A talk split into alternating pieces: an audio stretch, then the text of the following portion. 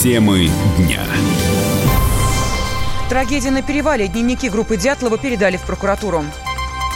Притормозили. Всемирный банк понизил прогноз по росту ВВП России. Здравствуйте, в студии Елена Фонина о главных событиях дня в течение ближайшего часа. Минэкономразвития опроверг прогнозы падения ВВП. Ранее Всемирный банк понизил оценку роста валового внутреннего продукта России до 1,2%. Эксперты связывают ухудшение прогноза с сокращением добычи нефти, жесткой денежно-кредитной политикой и повышением налога на добавленную стоимость. Прогнозы могут быть неточными. Ситуация с ВВП может измениться, считает экономист Ярослав Кабаков. Я не берусь становиться ни на ту, ни на другую сторону. Почему? Потому что сейчас риски мировой экономики очень сильно повысились. И та коррекция по нефти, которую мы уже сейчас видим, она достаточно серьезные закладывает последствия и для, в том числе, российского бюджета. Другой вопрос, что весьма вероятно цена нефти будет в дальнейшем подрастать с учетом сглаживания и торгового конфликта, и действий, которые предпринимает там Саудовская Аравия. Но, в принципе, то, что отмечает Всемирный банк, э, риски для российской экономики, они, конечно, присутствуют.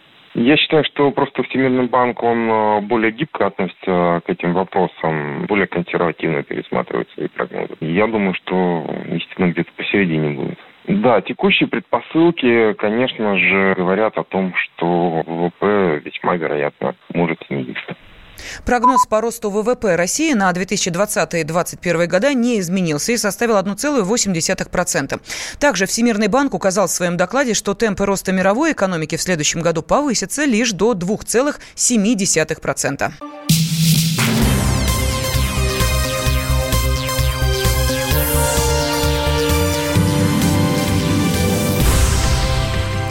Студии Елена Фонина мы продолжаем. Дневники дятловцев передали прокуратуре. Они необходимы следствию на время проверки.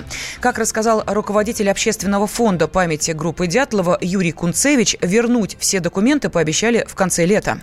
Они сами попросили, передал на время под расписку. У меня лежит расписка, что как только проверка закончится в августе, заберу им обратно. Обещали в августе результат выдать уже по проверке. Они прислали мне официальное письмо, там все перечислено. Я им дал пленки дятловцев, дал им все это по счету, конечно, все, значит, под расписку. Дневники дал и кое-какие личные вещи там, которые были у меня в артефактах. В студии журналист «Комсомольской правды» Наталья Варсега. Наташа, здравствуй. А скажи, о каких день. дневниках идет речь э, и, собственно, зачем они понадобились прокуратуре? А смотрите, на самом деле сама передача дневников и пленок, как говорит Юрий Кунцевич, она состоялась еще в феврале. Ну вот об этом стало известно только сейчас, потому что Юрий Кунцевич только сейчас об этом рассказал. А для чего это нужно?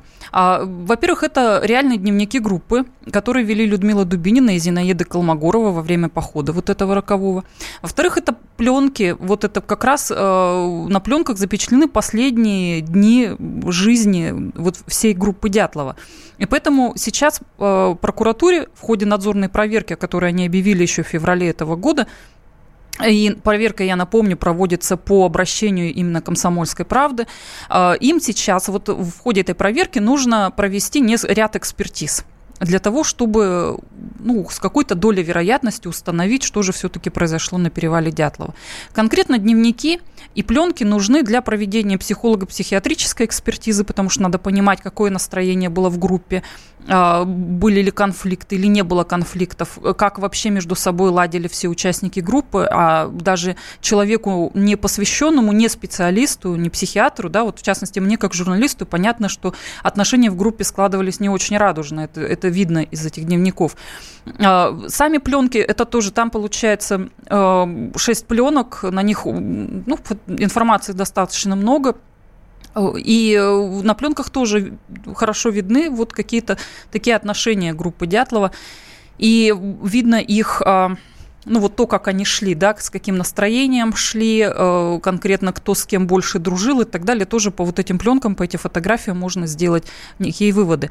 Вообще эти пленки дошли до нас очень интересным образом. Их в свое время сохранил следователь, прокурор-криминалист Лев Иванов, который вел это дело в 1959 году. Ну, понятно, дело ему дорасследовать не дали, и, видимо, настолько это его зацепило, что он все проявленные пленки просто забрал с собой, а его перевели из Свердловска в Казахстан.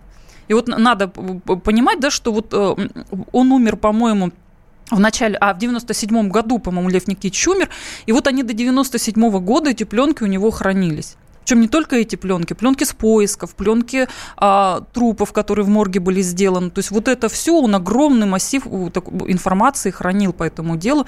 И вот уже после его смерти его дочь Александра Львовна, она передала всю эту информацию в фонд памяти группы Дятлова, который ну, достаточно бережно все это сохранил до наших дней. И, в частности, вот сейчас все это очень пригодилось во время надзорной проверки.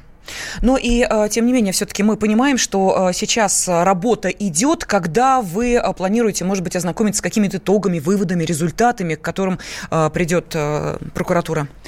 Еще зимой прокуратура анонсировала, что окончание, э, они закончат работы примерно в августе этого года. Э, я не знаю, насколько конкретно окончательно этот срок, потому что все зависит от проведения самих экспертиз. Мы бы хотели, чтобы эти экспертизы были проведены как можно тщательнее. Я, например, очень жду результатов ситуационной экспертизы, которая должна проводиться по результатам всех остальных экспертиз. Это судебно-медицинской, психолого-психиатрической экспертизы, я, это э, экспертизы вот на месте, месте, то, что уже делали на самом перевале Дятлова прокуроры. То есть вот, и это, вот эта ситуационная экспертиза, учитывая данные всех остальных экспертиз, она должна уже конкретно с какой-то долей вероятностью нам дать ответ. Для этого есть специалисты, ситу... забыла сейчас это слово, но эксперты, которые непосредственно специализируются на ситуационных экспертизах, они вот как раз эти, они должны нам дать хотя бы вот какой-то ответ, что же там произошло.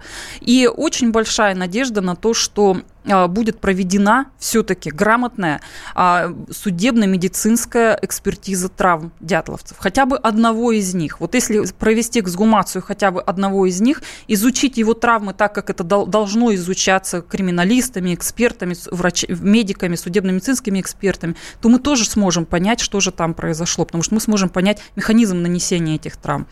И плюс ко всему очень большая надежда на то, что будут найдены какие-то новые документы, те, которые журналистам недоступны, мы не можем их э, так просто получить по запросам, а прокуратура наверняка это сможет. Ну что ж, спасибо огромное. Э, ждем с нетерпением э, результатов и, собственно, самой вот этой проверки, которая была объявлена прокуратурой еще в начале февраля, и с итогами этой проверки, и с любыми новостями, которые появляются по группе Дятлова. Нас обязательно познакомит журналист «Комсомольской правды» Наталья Варсегова, которая сейчас была с нами в студии. Наташ, спасибо. Товарищ адвокат! Адвокат! Спокойно, спокойно. Народного адвоката Леонида Альшанского хватит на всех. Юридические консультации в прямом эфире. Слушайте и звоните по субботам с 16 часов по московскому времени.